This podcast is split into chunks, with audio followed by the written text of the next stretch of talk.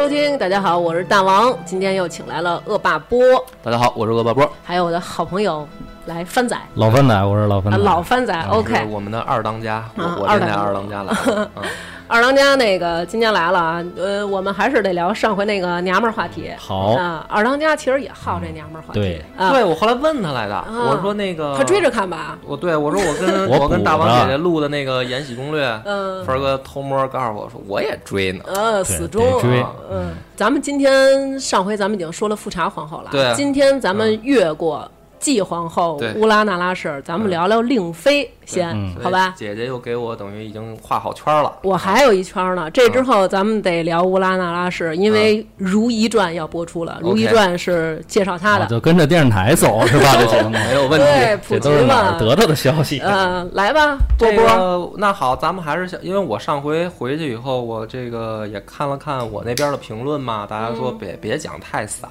你别一高兴又给人家去讲的那个太太离题千里的话题嘛。嗯，啊，我我这回注意一下，对，注意不了，注意一下。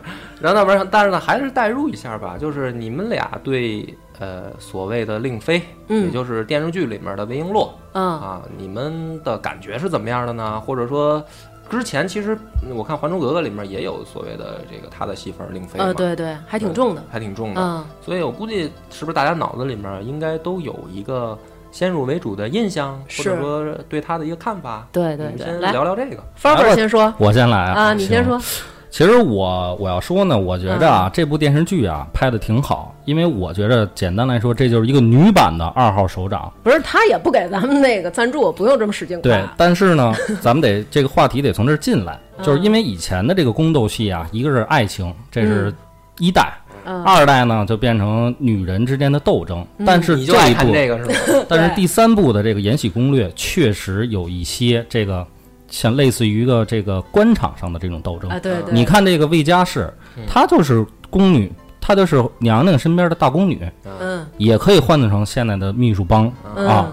她不光是伺候人，她有自己的这个睿智的想法，嗯。哎，来达成她主子的一种这个欲望。嗯，顺带手呢，给自己也得了道了。你能把看一个、哦看一剧给拔高到这种程度，拔高了拔高了对，一直追追到四十二了嘛，哪儿到四十几了？哪有四十多？三十多吧？四十二了，啊，姐四十。二了。还为了这个充了会员是吗？我兜里正装呢，刚下的。哦 对，那你说说你对这个令妃是什么一个感觉呀？我觉得这是一个嗯女强人，嗯因因为嗯因为最早咱们看《还珠格格》的令妃啊，就是一个慈爱之人。嗯但是为什么说她是一个女强人呢？她有自己的想法。嗯，这一点我一直想就是研判一下，这个宫女她能能不能有所这么大的能量，她去引导一些事情的变化。啊，你包括电视剧里也有很多情节，通过他的捣乱，有一人就挂了啊，对对，他一死留下来一个嘛。对对对嗯对不是说如果他要一击不弄死一个人，都对不起大家充的这会员嘛？对，是这样，当权力的游戏看的是吧？没错闯关呢。可能他就是那个现实版的那个 Caesar 啊。OK，姐姐呢？姐姐有没有什么对他的呃想法，或者说我的想法啊，跟他还不是特别一样。啊？就是一开始吧，因为《还珠格格》那会儿吧，看的时候吧，主要的那个刚一出来，小燕子都比较喜欢她。然后这个令妃呢，当时出来的时候啊，就觉得这女的心眼儿挺多的，就是成天的哄哎，就是哄着皇上。她在边上呢，只言片语就能撺掇着这皇上，就是哎怎么着的，比如说哎这姑娘不错哎，或者这就是反正旁敲侧击，绵里藏针啊。哎，对，但是她总是能通过一些只言片语达成最后他想要的目的。嗯，当时就是觉得，哎呦，就就这哎这种女的，嗯，其实就是有点咱们现在说那种绿茶婊嘛嗯，对？不，姐姐，我当时看小燕子的时候，我就想起我们班主任来了，是 不是啊？真棒。就是你的意思，他是一个那种，就是怎么说呢？工于心计的白话，明骚易躲，暗箭难防。哎，对对对对对。嗯然后你到看这个戏里边的时候，虽然说她是女主啊，然后嗯但是就是你其实就咱们现在站魏璎珞，嗯。你就肯定看都是她好，哎呦她怎么棒，她怎么对，但是你作为一个普通的旁人，你是生活在后宫里的人，哪怕我就是皇后，你会不会觉得你身边有一个心机这么重的人，一个女孩儿，她能够看得那么长远，她能够就是圈儿套着圈儿？因为再往后看，大家就发现了，这个戏它设计的不是说一个陷阱，比如说我给帆儿设一个陷阱，嗯但其实不是这么简单。我给帆儿设的这个陷阱，是为了让帆儿暴露之后引出梁波你知道吗？那我觉得坑我觉得就是引的呗。哎，大坑套小哎，坑。坑套着坑，就是那种。啊。所以我一直还是认为他是很有心机的。对但是我我我其实是带着一个疑问啊，嗯。就是你的我就翻儿你的我就不听了啊，嗯。我就得问问波 就是因为我看到有两派嗯。对他的评价啊是非常极端的，对就对他啊没有什么中性的评价。，OK，你说呃说，那个有一派就是觉得她特别棒，嗯。她是乾隆最爱的女人，嗯。然后乾隆就是对她怎么好啊，就是从一个普通的什么宫女啊，最后封成了皇贵妃啊，然后又就封她儿子当太子之类的，嗯，就说她是乾隆挚爱，嗯。嗯，然后呢，这个人呢，因为被叫做令妃嘛，就是说乾隆觉得她是又美好又善良，简直就是我天真的小宝贝。还有一派就是说，这个女人她心机特别重，嗯。通过一些事儿呢，比如说就是她晋升的很快啊，嗯。然后还有就是她死了之后，皇后呃皇上还没立她当皇后啊，嗯然后种种的这些东西啊，就是说皇上啊，其实啊不是特待见他，嗯。就是他就是可能也没人了，就是就是就就算了，然后哎，就是说皇上其实呢，就是也没有那么的喜欢他，然后这都是对这都是被他玩死那一派留下的遗言。我跟你说，反正就是说就是没没那么好，，OK，就是这个人的评价是非常极端。极端的，嗯所以我想问问，哎，到底我正史是怎么写的？我其实呃，我我我先得交一底儿啊，我这功课啊，还是我还是补了，后来又补了四集，就是咱录嗯复查的时候补了五嗯，然后嗯后来又补了四级，所以我刚看到第九集。嗯你们说到后面怎么使大连环坑的，我还没看到。嗯呃，但是呢，我也知道网上的评价嗯啊，对这个令妃啊有极端的这个，我也看到过。嗯但是我从来都不去很认真的说认为他们说的对，因为有一个最前提就是这两派意见其实打根儿上啊，你推理也好，或者说你代入也好啊，你要有一个基基础。嗯。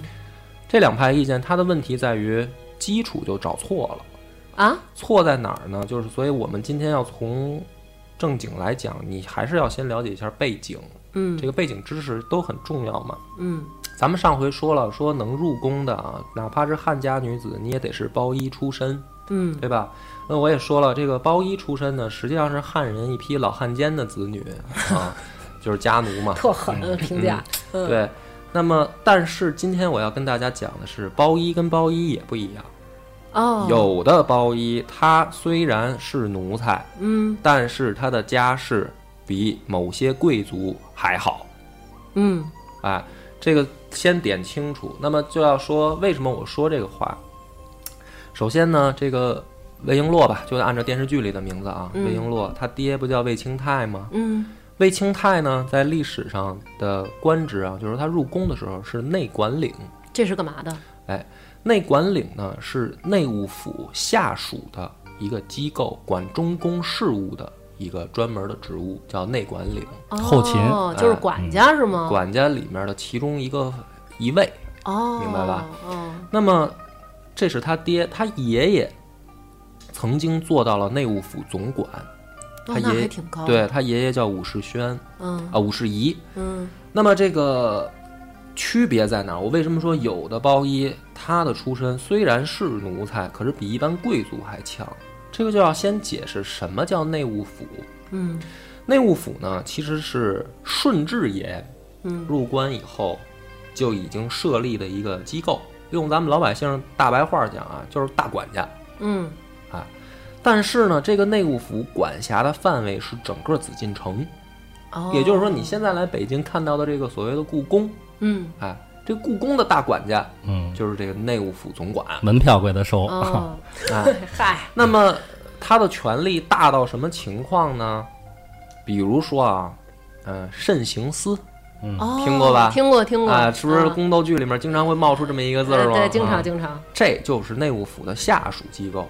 哦，还有包括比如说钱粮衙门管黄庄租赋的，嗯啊，内管领处就是刚才咱们说的内管领，嗯哎，包括什么呢？御膳房、御茶房、上寺院，嗯，造办馆管，吃饭喝茶、哦骑马的，嗯，牺牲所、御药房，嚯，这么多，嗯，它下设啊，将近得有二十多个机构。哦，你你以为紫禁城那么大一个地方啊，嗯就咱那意思，几个清洁工就搞定了？我这么来讲，起码也是一个副部级单位。对，有所以我跟你说，没错，内务府总管嗯，是从二品，啊，哦，那还挺高的，乾隆的时候直接改成正二品。哦，你还别以为内务总管是太监干的，不是，那是大臣，是正经的职务。哦，是这么回事儿，我还以为他们内务府就是比如说领点冬装了，呃，领点炭了，什么谁家那个哪皇上桌坏了什么的，这个。后宫啊，像你说的这，些，就是衣食住行，这肯定是都归他们管。嗯。但是皇城里不止这些事儿啊，对不对？你造东西，嗯，这肯定也得归他们管，哦。哪怕经书也都归他们管，甚至诵经的人，就是只要是这紫禁城范围内的事儿嗯。啊，哪怕是园林修剪，嗯。任何的事儿，最后都是归这内务府管。哦，所以这个官职啊，它的权限很大，是。一般都得是什么呢？得是皇帝信任或者宠幸的人才能干。才能干。哦，所以呢，你想这个魏璎珞他们家虽然是包衣，嗯可是他爷爷干过内务府总管，嗯到他爹的时候也是内管领。嗯那这个是什么意思呢？比如说很多外臣嗯官员嗯想见皇上，除了说这个正常咱们上朝的时候，你该说什么说什么。嗯那散了朝，你要想见一面呢，嗯你得找人传话吧？嗯谁管这事儿啊？那太监宫女也归内务府管。哦那你敢得罪他？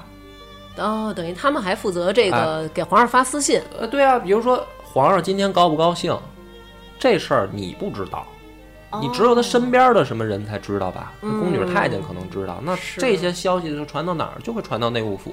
嗯我要想害你，我虽然没有那么大权限，什么嗯外面地方大员什么，当然比我牛逼了。嗯但是比如您今儿想见皇上，我要想害你，太简单了。今儿皇上正跟哪个妃子闹脾气呢，嗯，你见去吧，我给你通报。就属于你来了以后跟我说，我有一个好消息，还有一个坏消息，啊你觉得皇上今天想听哪个？啊对啊或者他要想帮你也很简单，皇上今儿特高兴，啊。那是吧？心情正好呢，嗯。你想想办上有事儿儿求皇上哎我给你通报一声。啊那这还只是其中最小的例子，嗯。对吧？甚至是皇宫里面花钱的事儿，也都归内务府管。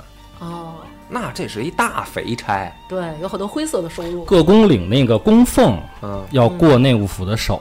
那那虽然你是有皇帝的这个批准，但是具体执行这里的就可以哎有猫腻儿了哎，所以呢，咱们我为什么要点这个背景？就是魏璎珞，她这个魏家呀是这样一个角色。嗯所以呢，这个戏里边呢，我说它为什么不是说百分之百真实啊？演绎的成分就在于他们家的闺女入了宫以后不会吃那些苦的。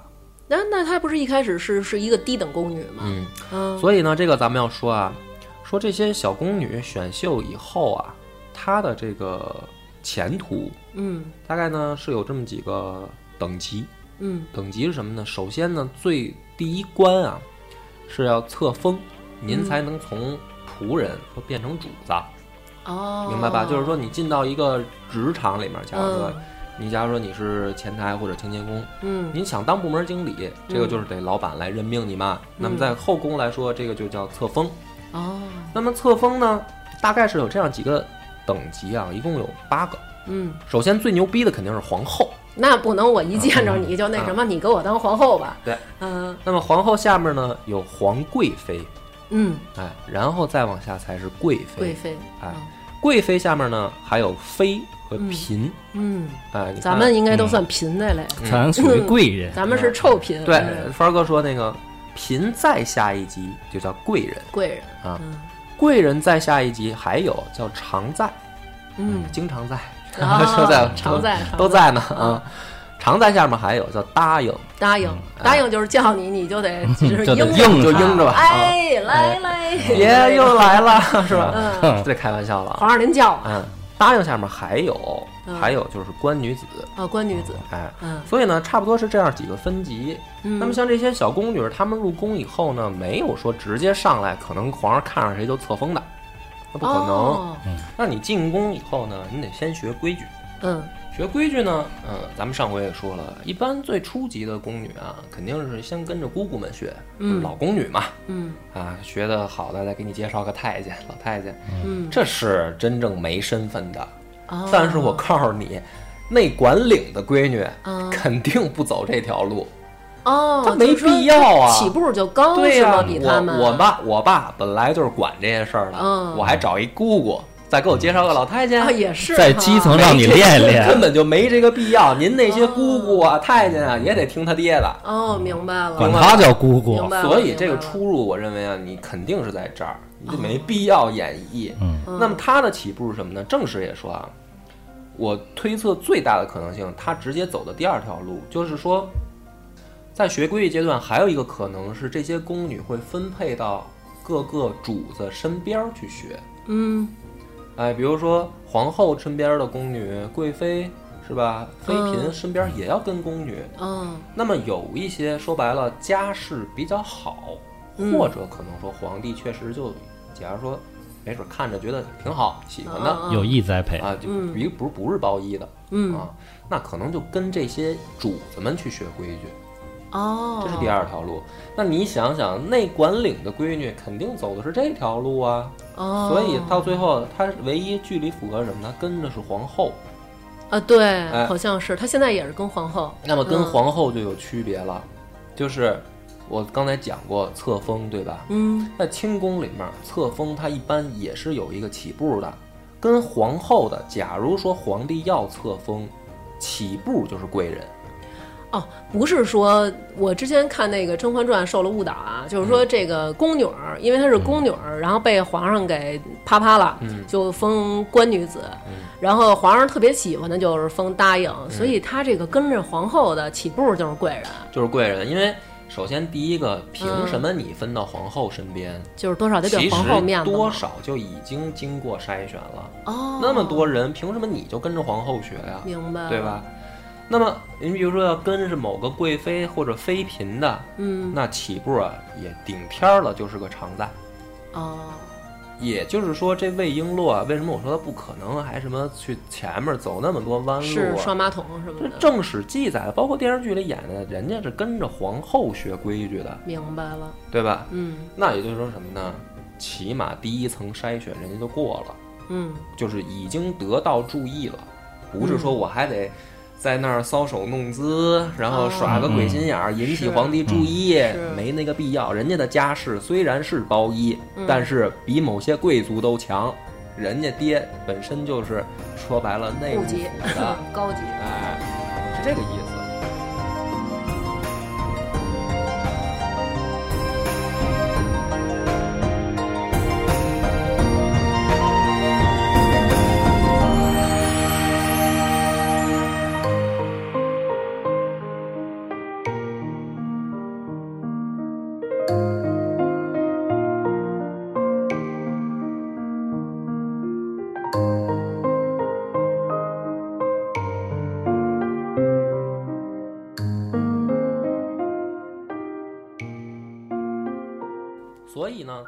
这个魏璎珞她真正啊进宫的时候是当过宫女，哦，是当过是宫女当过宫女。那你跟哦着皇后身边学规矩，你可不就是宫女吗？嗯，但是呢，人家起步就是贵人，就是什么官女子答应常在，人家根本就没经历过。一封就是贵人，对，一不封答应贵人。啊！你封他答应不答应？没错啊啊，我要贵人，对，嗯而且呢，这个封的时候啊，还很巧，巧的是什么呢？就是乾隆十年的时候啊，这个贵妃高氏正好旧疾复发，挂了。嘿，你说的这旧疾复发，我还想说一个，嗯。这戏里边说的是这高贵妃怎么死的呢？嗯，她是人家呀要那个泼那个用那个铁水嗯。打在墙上，过咱们这儿叫什么打铁花儿，就是好像山西那边、万紫千红，呃对对。哟，你真是看了，好范儿你，真是看。好看。呗。然后呢，说那个呃，乌拉那拉氏呢，就是在那个金那个铁水里掺了金汁儿，这个金汁儿就就是那个粪水。后来我就，然后就说这个水啊，就溅到这个高贵妃这后脊梁上了，哎呦，给这后背烫都是燎泡。然后因为里边有屎，所以就是反复的感染。我就想。这屎里边有再多的菌，它这铁水得多烫啊，还不能灭菌吗？那就泼蒜汁儿多好啊，这还能消毒，对不对？这有这么一说吗？然后这个你说下毒这个事儿啊，对，这个的确有有，就是说这种手法是有的。那乾隆说说他们打仗的时候都是用烧开的粪泼敌人，给敌人烫出泡来，让他不好，真有吗？这块儿要解释一下，就是古代呢说给兵器上毒。嗯，的确就是泡在粪水里，不不能是砒霜鹤顶红吗？对，就是不是像大家想象武侠那样说唐门，然后研制出来一种这个秘药毒药，对，然后抹在什么剑上或者飞镖上，然后扔出去。不是，古代其实很简单，就是你想让剑上带毒怎么办？就是把这个兵器啊泡在粪桶里。这就说明生物啊学的比化学好。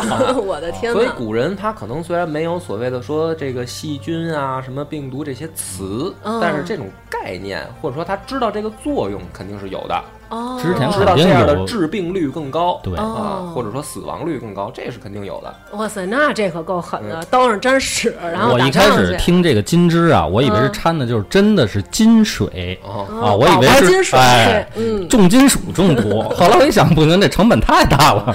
但是呢，你说它是加在这种什么，就是你说的啊，说加在那个什么铁水里，包括说。这个攻城打仗的时候，是不是往下泼粪？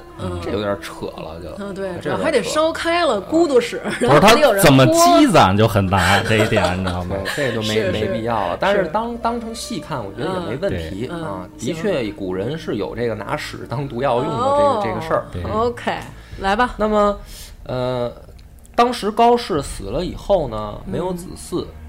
你就直接上谥号就完事儿了。完事儿了以后呢，可能啊，我估计清宫是想补位，啊，就是因为皇，因为当时富察氏也死了，嗯，啊，然后皇贵妃也死了，那肯定就得有人补位啊，嗯，那补位的当时大家也知道，那个是有，就是辉发那拉嘛，嗯，呃，补位的是有，可是我估计呢，乾隆是要选一些这个储备型人才吧，啊，来填补后宫。说白了，可能他最喜欢的俩妞没了，啊。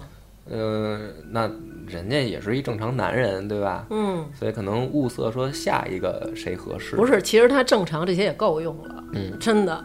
那么乾隆十年正式呢，开始给魏璎珞册封。嗯，启封我刚才说过就是贵人。嗯啊，这个时候他十九岁。哦，年纪也不大，其实，但是同年直接封为嫔。啊，这么快？就是两级跳。哦。明白吧？那你只能理解就两个，第一个要不乾隆特喜欢他，嗯，对吧？第二个就是有意提拔，嗯，是吧？嗯，你你正常的那些混的，你先从常在混吧，混不知道什么时候能给你封个贵人，然后您再等吧，熬年头，嗯，是吧？然后再从妃封成嫔，嗯，而且他同年封成嫔了以后，直接就是三嫔之首，相当于当时的嫔位一共是三个人，嗯，淑嫔。叫叶赫那拉是吗？嗯，然后仪品百事，嗯，所以呢，等于在嫔位上，乾隆实际上是包括他在内是三个人的，嗯。可是呢，你想，好多人就说说，哎呀，魏璎珞吃亏啊，出身不好啊，嗯，因为叶赫那拉氏肯定是这个对啊贵族嘛，对啊，为什么让他当之首啊？所以呢，你就想两个原因，第一个我刚才解释家庭出身背景，哦，啊，内务府的人，嗯，啊。又是跟在皇后身边学，咱们也说过了，那乾隆爷特别喜欢富察氏，嗯，那你想跟着富察氏学出来的，多多少少，我认为啊，嗯，言谈举止，嗯，是吧？办事方式是肯定是有一些影子在的，哦，这是第一个前提，嗯，对吧？第二个，的确封的时候就直接给给他这个给了他令字儿嘛，啊，令字，后来给了他令字儿，嗯，那你就可以说。乾隆对他的寓意，令本身在古代，如果从《诗经》里面说呢，就是美好、美好的啊。令文、令望，在《诗经》里面本来就是很美好的意思。也有人说，哪怕你从满文翻译，也是聪明的、睿智的意思。哦，哎，所以那第二个原因就是，那肯定是也喜欢他呀，嗯，所以人家才得烟儿抽嘛，是，嗯，所以人家等开始册封的时候，直接就是两级跳，而且在同等级的里面，人家就是大拿，嗯，有意栽培你，哎，有意栽培。但是呢，这个后面的时候，呃，咱们就说他这上升速度就没有那么火箭了。他说它上面也没什么可以上升的空间了，我觉得，三品往上就是六宫了。嗯，对，那么真正呢，说到妃的这个位置啊，嗯。花了三年时间，哦，就是在乾隆十三年，啊，成令妃了。那么再下一次跳呢，是乾隆二十四年，嗯，变成贵妃，令贵妃，哦，哎，然后就是乾隆三十一年啊，三十年又过了六年，成为皇贵妃。那么其实呢，呃，这是她的一个晋升的史料真实的情况。我给大家点的这个时间点，你可以发现，嗯，如果按照她来说，好像也很漫长了，嗯，是吧？这个中间前前后后也就等于二十年二十年了，过去了。嗯，但是你要相比其他人来说，那他依然还是火箭速度，还是挺快的，还是很快的嘛。嗯，那么其实，在魏璎珞啊史料有生之年啊，她就做到皇贵妃。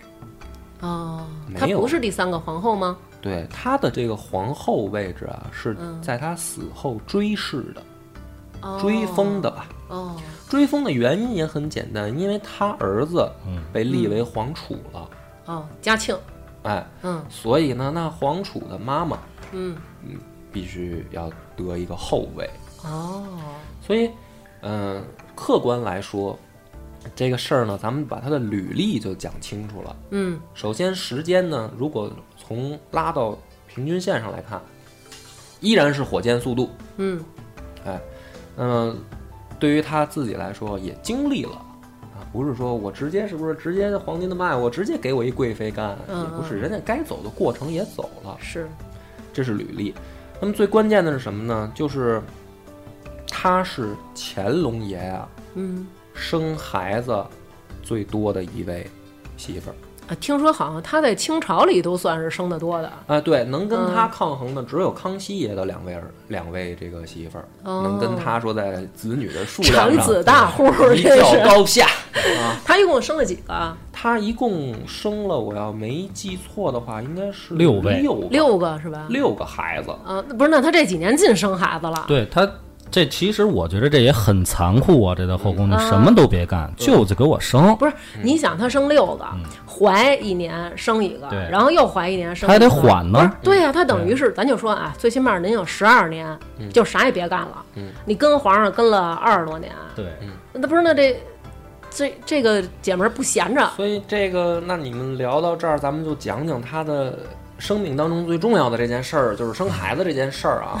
这真是最重要的这还真是挺重要的。嗯嗯，还是算算账吧。就是他的第一个孩子呢，是在乾隆二十一年嗯，生的皇七女，皇七女，皇帝的第七个闺女。嗯哎，这位闺女呢，呃，后来就是史书上称为的，就是固伦和敬公主。那她的孩子怎么能叫固伦公主呢？嗯，那那有什么不能的呀？不是应该叫和硕吗？啊那不一定，那这个所谓的给你的也是一个号嘛，就相当于、哦不是说必须的跟姓儿一样，说必须大家都统一啊，哦不是这个。我还以为只有皇后的叫固伦公主对呢。嗯啊。但是呢，这个第一个孩子啊，呃，二十岁的时候，嗯小孩二十岁的时候挂了、啊哦，，但是这个是已经到了雍正四十年了。嗯对于他的孩子来说啊，我还不得不说是算长寿的，算长寿了。就是他生下来的孩子里面，这位固伦和敬公主算活得比较长的。我的天哪！啊，那么第二这个孩子呢，就是乾隆二十二年生的永禄，这是皇十四子，嗯，第十四个儿子，四岁的时候挂了嗨，啊。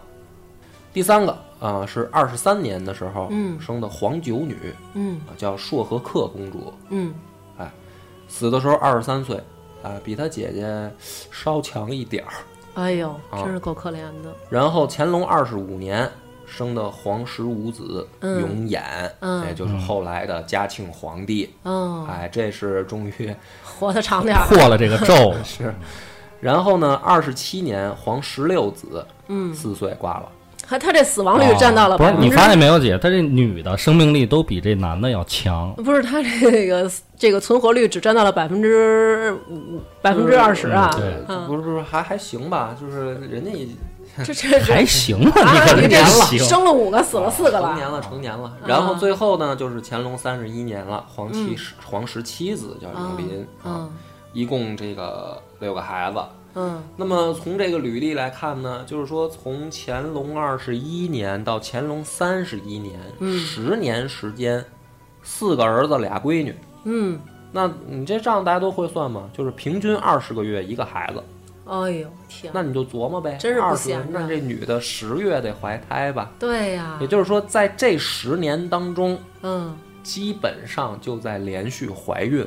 嗯得弦儿的时候跟怀孕的时候基本上一样多。啊是啊，这弦儿是靠着孩子的数量积累而成。可可见这个，你大概算算吧，他二十个月一个孩子，咱们刨去坐月子，哎，就是连生孩子带坐月子啊，这十三个月，剩下基本上这剩下那七个月，皇上应该是老往他那儿跑说。白了呀，他孩子死亡率这么高，说明他身体素质其实并不硬朗。哦这，他活了多大？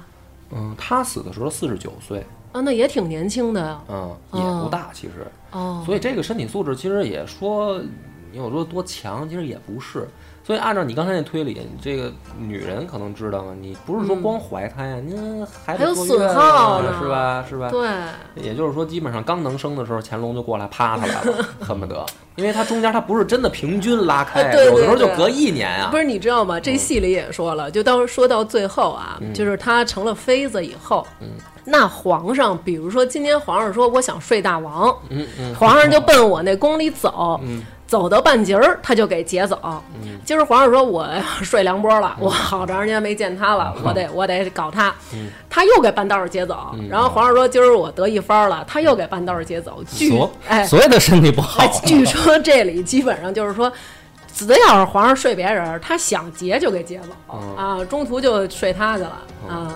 这个我觉得有点主动性没 没有可能这么高。这个我觉得也我要是按照真实史料来说啊，根本就不用他结，啊，那就是皇帝就自愿就找他去了。嗯，因为说本来呢，乾隆爷就喜欢出去玩儿啊，什么下江年之类的吧。啊，那么真实情况是，就算她怀着孕呢，乾隆都带着她走，哦，带着他走嗯，呢。有带着他出行的这个记录。哦，我还以为这几年他自个儿搁宫里生，然后乾隆该玩玩呢。这就属于不好听的话，这就属于游唱。这个就是说反驳你一开篇的时候说的有一种观点，说你看乾隆就是老让他生孩子，把他当成生育机器，其实根本就不喜欢他。嗯那我觉得不是啊，啊，我觉得首先乾隆肯定喜欢她。老啪啪他肯定老对啊，嗯那就从怀孕热度还在。对，而且即便是怀孕的时候也没冷落她，怀孕时候也啪啪了。不是不是，但带出巡带着，这就够怎么说呢？哦这就是够喜欢你的了吧？那还要怎么着？就是不见不见着你不不行，受不了，想你。哎呦，那你说这这还还有什么所谓的那种说，哎呀，就是把她当生育机器啊？嗯是不可能嘛。嗯，而且再说乾隆又不是一个孩子，那么多孩子呢，你说为了怕不放心保胎，嗯，没必要啊。你来时冬至，但没上风至。开口时，我来的稍稍迟。的地址，心有听书，听听一如你风致。诗人说春秋时好作梦，但凛冽才让人沉浸一记回忆。气绝好过混沌浮里加温柔，私有的其实都还未曾有。坦言无知，等你来西沉，蝴蝶可飞过几千万英尺，屹立在盛世中。可是你说这个，咱们小时候看那个《戏说乾隆》，我不知道你们俩记不记得啊？那里边呢，呃，带了一个春喜儿，叫做答应。还有一个什么小六子是一太监什么的。然后我当时就认为啊，这个答应这个这个称号，感觉她就是一个呃伺候人的宫女儿，就是随叫你，哎，你就随答应。后来现在才知道，感情他是带了一个随身的呃媳妇儿，就是为了解决一下路上啊，真是小时候太单纯了。而这个，首先呢，呃就咱们刚才说册封那些啊，为什么要册封呢？实际上就是有资格陪皇帝睡觉了。爬上皇上的龙哎床，就是对，哎有有机会亮手艺了啊。那么这是一个，呃，第二个是所谓的下下江南也好啊，出去出巡也好啊，不是像你想象电视剧里那样，你嗯。一看那那个是什么土地主出去溜大街，说带一个大爷啊带一个宫女儿，然后出去就行侠仗义了，是吧？嗯，那真实历史情况，人家乾隆下江南铺张牌面很大的，不是偷摸的去，当然了啊，那最简单一个例子，咱都别说你不了解史料的，你看过《红楼梦》的都知道，嗯。贾府里面自己吹牛逼的时候，嗯下人之间说说我们家说王家当年可赶上一次接待这个皇帝，那大家都知道《红楼梦》写的就是清朝的事儿嘛，嗯对吧？说赶上过接待一次皇帝，说那银子像水一样花呀，嗯，是吧？那你就想呗，那还不好好表现？啊，要是说就带一宫女，带一太监，带着媳妇儿，然后自己穿一身便服，摇着扇子上街就溜儿去了，嗯那这银子是怎么花的呀？对吧？他一定是住在某一个大臣那儿，嗯然后我开始我得意我的这钱你大臣花，大臣花也不白花，嗯他一定能给挣回来。嗯爷要办的事儿，我是花钱，我花钱我找你，找你办已经是给你面子了已经是给你面子了，你还不得跪着是吧？是，所以这个事儿啊，别去看那么细说的剧了，就那个就有点太假，那是土土财主出去游龙戏凤去了，不可能，那绝对不可能。所以当然了，也还有一些传说说乾隆下江南的时候，是不是就收了好多这个汉人的子女啊，就是嗯闺女，大明湖畔的夏雨荷哎，是啊是是，留下了这个紫薇是吧？各种野种，嗯，这个呢，嗯、你要是高兴信呢，你就这么理解，我觉得也没什么问题。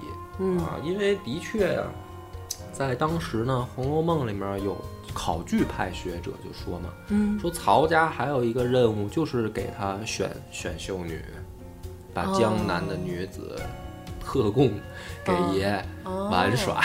哦，啊，那么是不是在下江南的时候替他张罗接触了汉人女子？我觉得可能也有，肯定会有。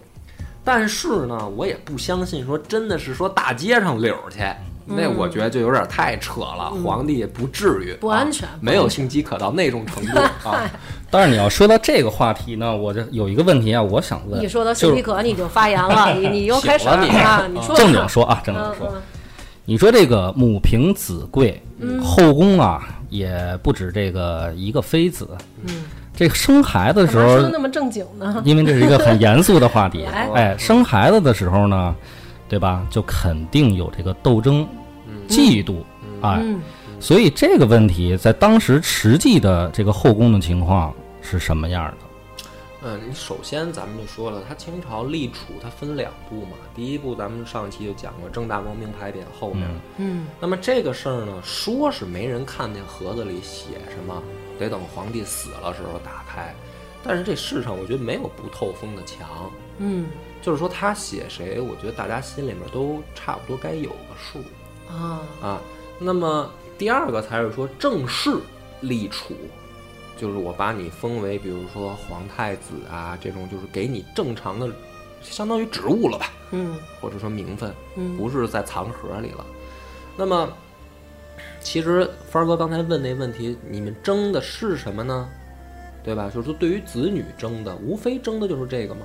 对要么说秘密立储的时候，啊，写盒里的时候，我就把这事儿跟皇上我们俩人定了，嗯。争这个，啊，那么要么就是说真正大位的时候，再再再想争。但是我觉得后一种情况基本上为，嗯，不能说零吧，太绝对，但是很小很小了。哦。就是说白了呢，大家心里都已经有数了，嗯。甚至有的到外朝的一些官员就已经开始依附于嗯，未来某一位皇子了。哦所以你这个时候再说我当妈的通过怎么使面秧儿什么的这个希望不大哦政治势力都已经结成了，所以顶多要争的时候，说你秘密立储的时候，啊，写牌匾后面的时候，您试试。嗯，但是说白了呢，这个争那就更早了，那得看皇帝趴谁的时候就开始争，哦对吧？那那我皇帝说白了啊，我要是不喜欢你，你你就别想这后面的事儿嘛，我就不给你怀孕的机会嘛，嗯，对吧？所以不要想着说，因为很多戏我看老描写的是后半段特激烈，这可能还不是宫廷剧了，嗯，很多就是描写说皇子之间斗争去斗争啊，这了嘛那这位爷那个嗯多少爷，各种表现各种表现，对，呃，意义不大，意义不大。嗯，这个基本上皇帝心里都有数。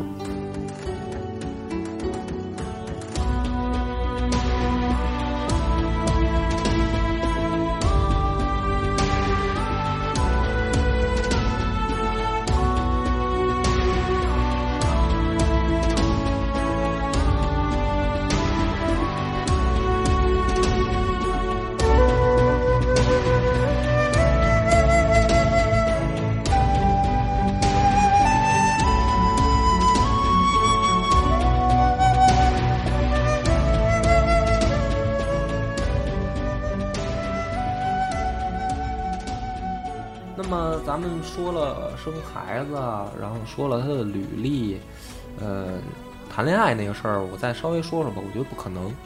但是这个这部戏啊，还有那个后边那个《如懿传》，嗯都说他和一个侍卫，嗯然后是在这个皇上趴他之前，或者说册封之前，好像哎有一点那个那个瓜葛暧暧昧啊，对对对对对对，首先呢，就是说，咱们分两步两步说吧，因为我知道那个传剧里面拍的是跟富察傅恒，嗯对吧？嗯，嗯、首先呢，你即便是谈啊，你也不可能跟富察傅恒谈。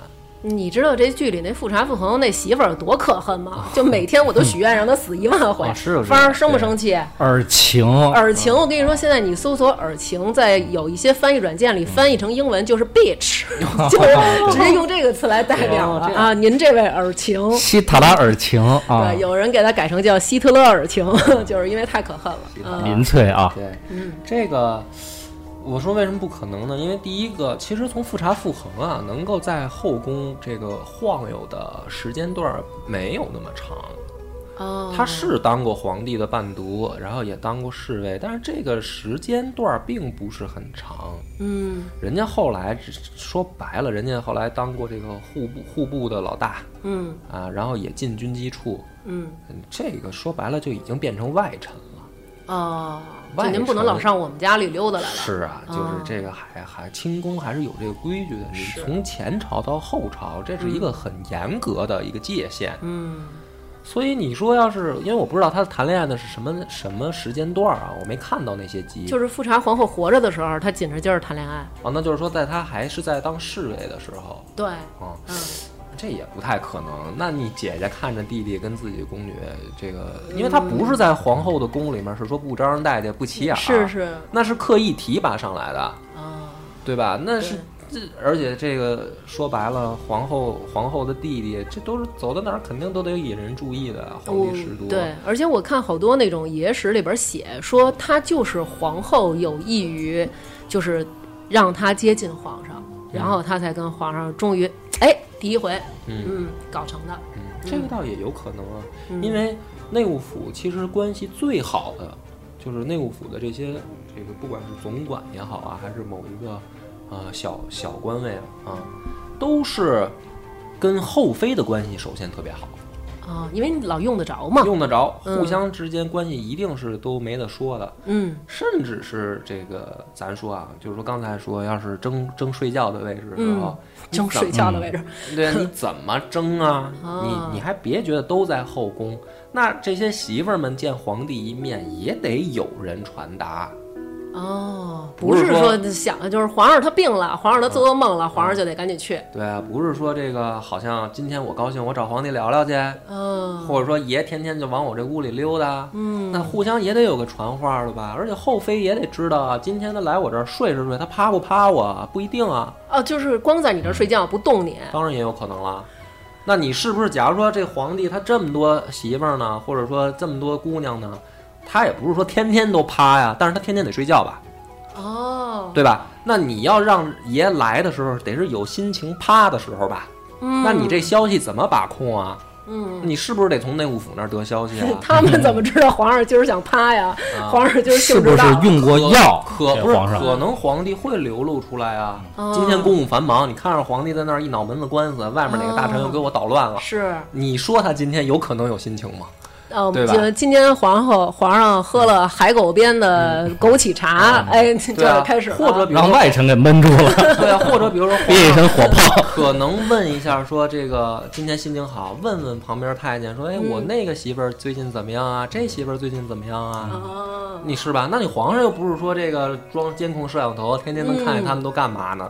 总得有人传话吧？嗯所以呢，这个我就说说，那皇后肯，我推测肯定是跟他们家关系也不错，才能让她跟在自己身边嘛，对，才能举荐他，对吧？说那个芳儿说最近我身体确实不太嗯好，再加上那个孩子哈刚出事儿，那什么那个今儿晚上你陪我老公一宿，不是姐姐，你放心，我顶上去，一定陪好，一定舒服。对我肯定亮出高手艺，啊是吧？这个也是有可能的啊，嗯虽然我没在史料里面说真正见这样的很详细的，那不能写出来，但是我推测肯定啊，那你女人每个月都有那么几天啊，是吧？那怎么办呢？皇帝去她别的姐妹那儿睡去了，嗯，那我培养一个呗，培养我的培养一个我我的妹妹。对，俩人还得把这个姨妈时间错开，那么讲到这儿，其实我觉得大致大家也都听明白了，就是呃，首先魏璎珞。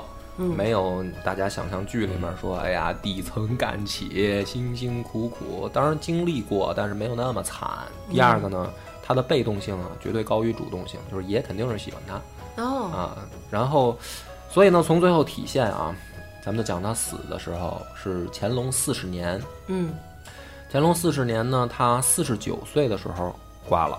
嗯挂之前已经以皇贵妃的身份统摄六宫了，就是皇后辉发那拉还在啊。咱们上集我说叫乌拉那拉，那是清史稿的记载，说叫乌拉那拉，对，但是真正的就是辉发那拉。辉发那拉？辉发那拉还在，但是实际上已经名存实亡了，嗯，就是根本就享受不到皇后待遇。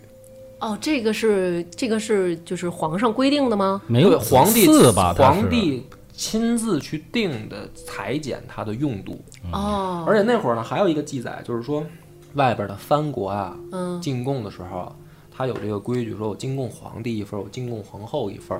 哦后来呢，乾隆爷直接把进贡皇后那份就全部给令令令妃，就是后来的这位皇贵妃享用了，就没有给皇后。那是相当的不招皇上待对，而且最惨的是，就是服侍她的直接减到两个宫女，哦，不是应该九个吗？那是皇后的规格，皇后哦她应该享受这个，但是实际上她皇后的位置、嗯名分还在，可是减到只有两个人服侍，那基本上就是大家传说中的冷宫了。挺挺挺不是滋味儿的感觉。所以她这个魏璎珞死的时候啊，我还是叫魏佳氏吧，嗯。习这个顺口一点，也已经是以统摄六宫，实际上大家都认为她是皇后的这个待遇了。就是没有一个职称。啊，只不过就是没给她真正说定一个名分。嗯四十九年死的时候呢，乾隆依然很伤心，嗯很伤心呢，就让自己的什么这个阿哥公主啊，包括有的额驸啊，披麻戴孝，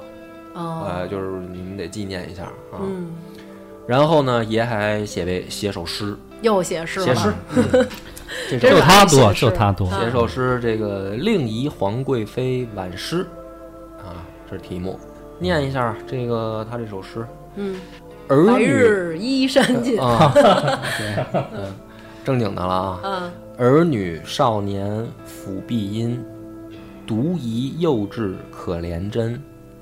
兰宫领袖令仪著，宣护以勤宜孝纯。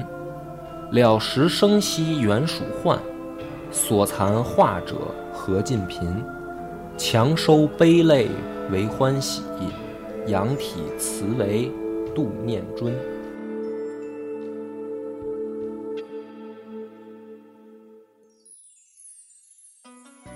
嗯哎，孝仪纯皇后惠存，对这个，通过这首诗呢，我们可以看得出来，是吧？乾隆爷这文采是确实不怎么样嗯啊。对，打油诗的，还可怜真还哎行，，反正嗯但是呢，写的挺情真意切的。嗯，还剩了谁了？还幼稚可怜真，对不剩那就都死差不多不是，我觉得你得这么分析，就是真正的一个男人，他有这么多的这个后宫佳丽，他能流露出这个等级的感情，我觉得已经很高了。对哦，可以是，就是我觉得皇帝是偏向于冷血，跟正常人绝对是不一样的。嗯，或者或甚至甚至是他要必须表现出冷血，对。为什么呢？就是不能透露太多自己的喜好，嗯。对。从吃穿用度到喜欢谁上，因为他的这个位置说白了都是盯别人盯着的位置，你透露了自己越多的倾向，别人就容越容易给你使招啊，是，是吧？比如说我喜欢吃肉，嗯。那我就在肉里下毒啊，嗯，是？吧？我我喜欢这个妞儿，那我就多跟这个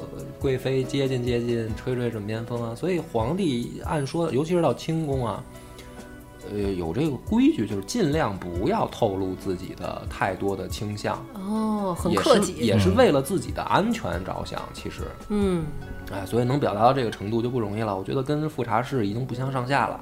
哦，是吧？嗯、那么死了以后呢，这个咱们也讲过了，嘉庆真正立储的时候，就把她追谥为孝仪皇后。嗯，所以呢，呃，最后咱们点出来，这个魏璎珞呀，你在真实的史料上想搜她，搜孝仪纯皇后，孝仪纯皇哎，后，别搜别搜魏璎珞，别搜啊魏璎珞，搜魏璎珞出来的搜出来都是演员，演就是爱奇艺对，对吴谨言，嗯嗯，那么大概，呃，那他他还有一个就是后来他儿子给他上的谥号，嗯，呃，好家伙，那字儿得有一哈长，我跟你说吧，就是一个就是一小短句，就是所有的好字儿都给堆上了，嗯所以就不念了。感兴趣的百度一下，直接就出来了。嗯，那么他死了以后，哎，这个按说到这儿故事应该完了啊。但是作为我们野史的风格，就是再给大家讲点乱七八糟的。哎，我这时候要插一句嘴啊，嗯我听说那个就是孙殿英他们到慈禧墓的时候，嗯炸开了那个嗯叫玉陵吧，嗯，对，玉陵，这清这东陵的玉陵，玉陵啊，嗯炸开了那个坟以后，据说啊，有一个棺材崩开了，从里边轱辘出一人，嗯就是魏璎珞从里边轱辘出来了，号称说那个就是还还是就是栩栩如生，就是这就是我要说那个乱七八糟的事儿啊啊就是传说啊，啊。说是你不要把“传说”俩字儿说那么狠，我们就是想听传说。对，嗯就是皮肉完好，然后无腐乱，就是没烂，啊，而且呢牙齿还在。不是这怎么怎么能防腐这么长时间呢？可能是服用了禁制啊，早些年间。所以这个，因为它时间是在一九二八年的嗯差不多七月，一九二八年，嗯孙殿英嘛去盗墓的时候，那你想想，这个已经隔了得有，我靠，我想想啊，乾隆四十年死的，百年了呀，这个对呀，是吧？最起码得有一二百年了呀。不对不对，像一一七多少一乾隆是一七多少，那也那也得两百年了吧，将近嗯，是吧？一七四四六左右。对呀，不是他它怎么能不烂呢？最后还牙齿完好，怎么掰开数了是怎么着啊？所以我觉得呢，这个不太可信，不太可信。不太可信，我觉得不可能吧。哦。因为呢，当然我有的时候啊，看到一些不是史料了，什么各种传闻嘛，说古代有多好了防腐技术吧，嗯。或者说哪儿那个墓挖开了以后又发现了这个不烂的，甚甚至说这个跟木乃伊似的，嗯，但是我不信，我觉得这不太可能。嗯，那而且很奇怪，怎么就它不烂啊？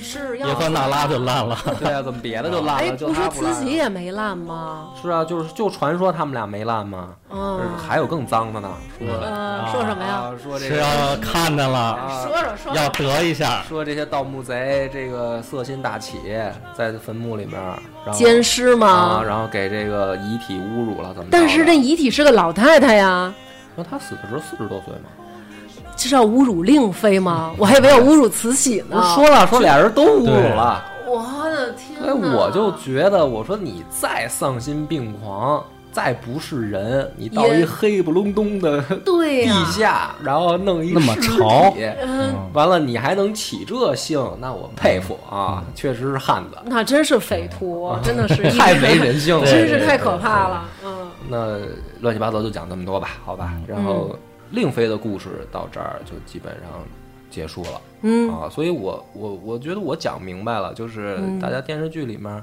包括大家去网上争论的时候，其实，呃，我不是说我说的对，因为我也发现我讲历史故事的时候，底下我们电台底下也就经经不常的蹦出来一杠精、啊，你哪儿讲的不对啊？嗯，是你就当一乐听就行了。对，还有拒绝接受那个知识普及的，说没劲。是那都是爱你的，是是爱是爱，大爱无疆。那么你分析一下啊，就咱们最后做一个结语啊，嗯因为在诸多的这些算是作品里面吧，嗯把这个令妃描写的都是很工于心计的，嗯就别管是。呃，像《如懿传》这种，把它刻画成一个反面人物，嗯。就是他是跟皇后一伙儿，可能要害这个乌拉那拉氏，嗯。还是说像《延禧攻略》，他也是一个很有心计的正面形象，嗯。还是说像那个小燕子，呃，《还珠格格》里，他也是哎旁敲侧击啊这种，嗯。感觉他都是一个很有心眼儿的，就和其他的那种是不太一样的。嗯。那你分析他是一个什么样的人？那我我觉得我我相信他是聪明的聪明的，啊，因为从他的这个字儿“令”字儿，我刚才也解释过了。如果按满语解释，就是聪明睿智的意思。那一定是他给爷留下了这种印象嗯啊，所以我觉得。再怎么说，刚才我又拔了一下，说他家世怎么好吧？但毕竟是包衣，毕竟是汉人，然后他死了以后才被抬旗入籍，嗯就是他们家才被抬入满洲旗，哦明白吗？就是说明皇帝对这个事儿还是介意的，不然你抬什么旗呀、明白你就就做汉人包衣，就是汉三旗就完了呗，嗯是吧？所以，那那一定是他在为人处事上得皇帝的心，皇帝才会给他这些待遇。明白了，嗯还是哄得皇上很高兴的。对，嗯，所以呢，这个就是我们的《延禧攻略》的令妃这一篇。那么下一篇我们准备聊聊乌拉那拉氏。这期呢，大家先听一听，在最后呢，要公布一个利好消息啊，由我们帆儿哥提供的一个福利啊。也是同学同学，同学 同学提供的一个福利，那么是什么呢？就是在本期的微信打赏当中，我们会抽取一名听众，那么赠送他五张。故宫的门票，这故宫的门票呢，到时候抽取完了之后呢，我会公布。呃，他可以就是这位听众联系我，然后给你一个二维码，或者给你一个就是条形码那种东西，然后到故宫午门东侧有一个网络换票。然后具体到时候有什么问题呢？然后咱们再联系。这个票呢是一个码换五张联票，一次性的。对，嗯，好，本期节目到此结束，谢谢大家收听，拜拜。拜拜。相逢。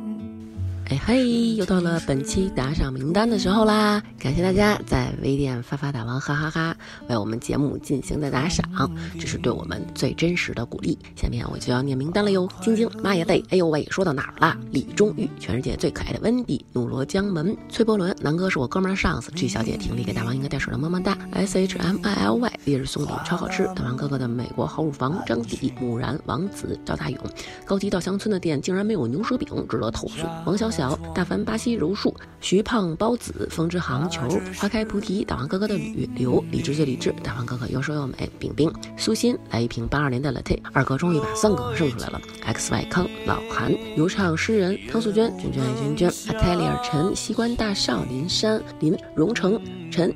大王哥哥的小迷弟林楚凡、T Miracle、老迷弟骨头、牛拜拜、野生孙悟空、十一、尤乃德旅游、黑羽哥、刘山、王一巴陀、严老师、小讨厌、冯峰、叶、李正阳，身体健康，长命百岁，世界和平。Marco、卓卓卓卓卓卓然，插曲内容都好听。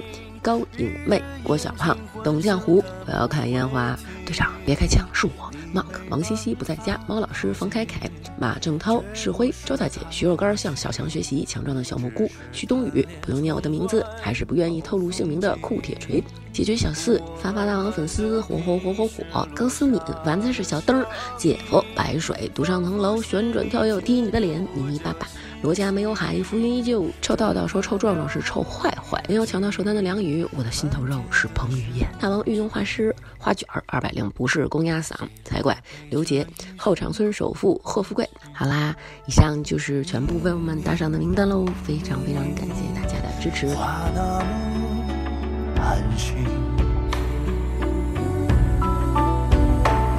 假装那只是叮咛，逻辑也不能相信。此生如纸般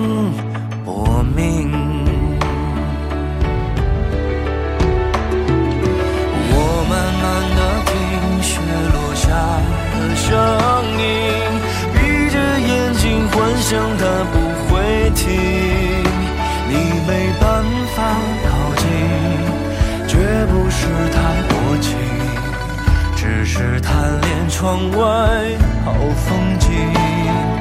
我慢慢的品雪落下的声音，仿佛是你贴着我脚轻轻睁开了眼睛，漫天的雪无情，谁来陪这一生好光景？